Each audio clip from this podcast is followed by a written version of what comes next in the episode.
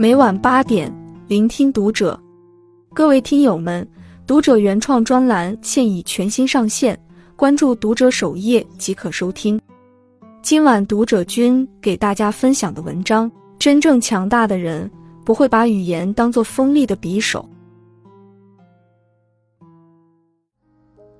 一次坐朋友车出去办事，正在聊着这几天的烦心事。突然转弯时速度很快，转过去后一个急刹车，导致重心不稳，在副驾的我头撞在了车门玻璃上。疼痛的瞬间，我回了一句：“你这转弯转的也太快了，技术行不行啊？”朋友长出口气，不好意思的回我：“晃了个神儿，为了躲避旁边过来的车，转的有点快了，下个转弯慢点儿。”我揉了揉头，回了一句。算了，刚才那车开的是挺快的。原本生气的我，他这么一回答，我也就心平气和了。有时我们听到的批评，不怀防卫、抵触的态度，通常会发现对方所说是有道理的、确切的，也可能是被忽视的。托马斯·哈里斯称之为“我没错，你也没错”的回答态度，值得我深思。一，学会倾听心声。倾听心声是态度与涵养。小时候，父母教育我们怎么讲话是礼貌，见长辈怎么打招呼是尊敬，怎么样回答是对的方式。仔细想想，好像父母又很少会告诉我们怎么样去倾听。慢慢长大才发现，比讲话更难的是倾听，因为有些声音在我们生活无处不在。你听见我说话了吗？你就不能听我把话讲完吗？你能听我解释吗？我，你能不能把手机放下？我要和你说点事儿。记得去餐厅吃饭，正在点餐，旁边那桌一对男女在聊着天，隐约听着好像是女士在和男士讲女儿在学校时情绪不好，但男士一直低头玩着手机，根本没有听进去。女士瞬间急了：“你能不能不玩手机了？”天天玩，天天玩，我跟你讲话呢，你的手机比你女儿都重要吗？男士不紧不慢回了两个字：“马上。”我和服务员看了他们那里一眼，可能这位女士觉得场合不太合适，便看着男士没有说话。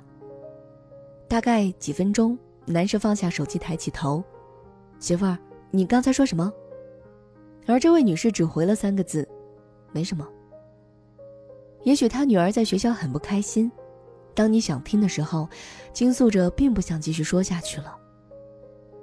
艾伦·加纳《谈话的力量》书中提到，积极的倾听是一种非常好的回应方式，既能鼓励对方继续说下去，又能保证你理解对方所说的内容。话说一半吊胃口的人可气，话说一半对牛弹琴更可气。村上春树说。越是不思考的人，越是不愿意倾听别人说话。二，学会换位思考。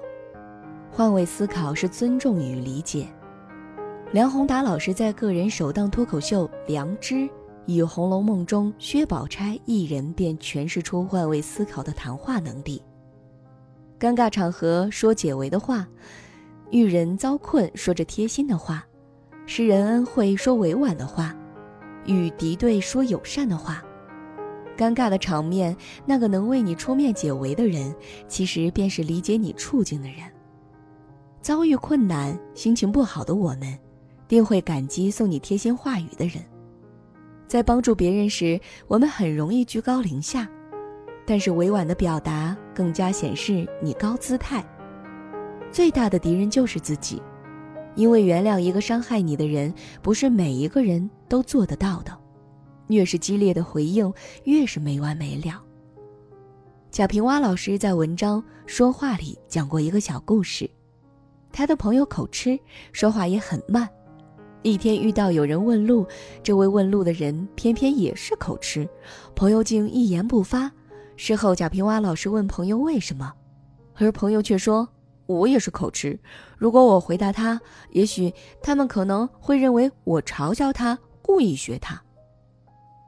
这种换位思考的魅力，让无言的回答变成了一种理解和尊重。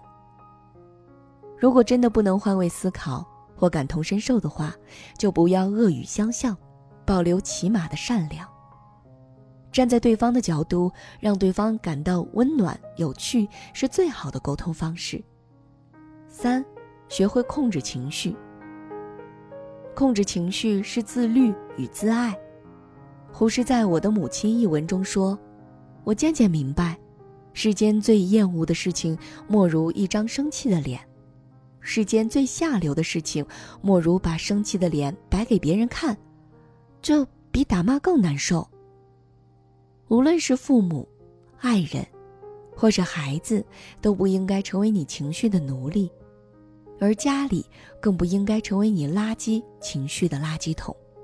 《大内密探零零发》中的一个片段，周星驰饰演的零零发因不会武功，得不到皇帝的重用，而垂头丧气的回到家后，妻子很欣赏他，很爱他，总是夸着他很聪明，发明的东西很有用。零零发突然生气：“我得到你一个人认可有什么用？我在外面有多辛苦，你知道吗？”而妻子非常委屈：“谁得罪了你，你去把他骂回来，不要拿我当出气筒。”零零发接着说：“因为我跟你熟啊。”妻子回答：“那我就活该倒霉吗？”零零发又说道：“没错，就是要拿你当出气筒，不服气你走啊。”但是他们在吵了几句后。又拥抱在一起。回家进门前，我们要做的就是脱掉情绪的外衣。家是应该放松压力的地方，而不是释放情绪的地方。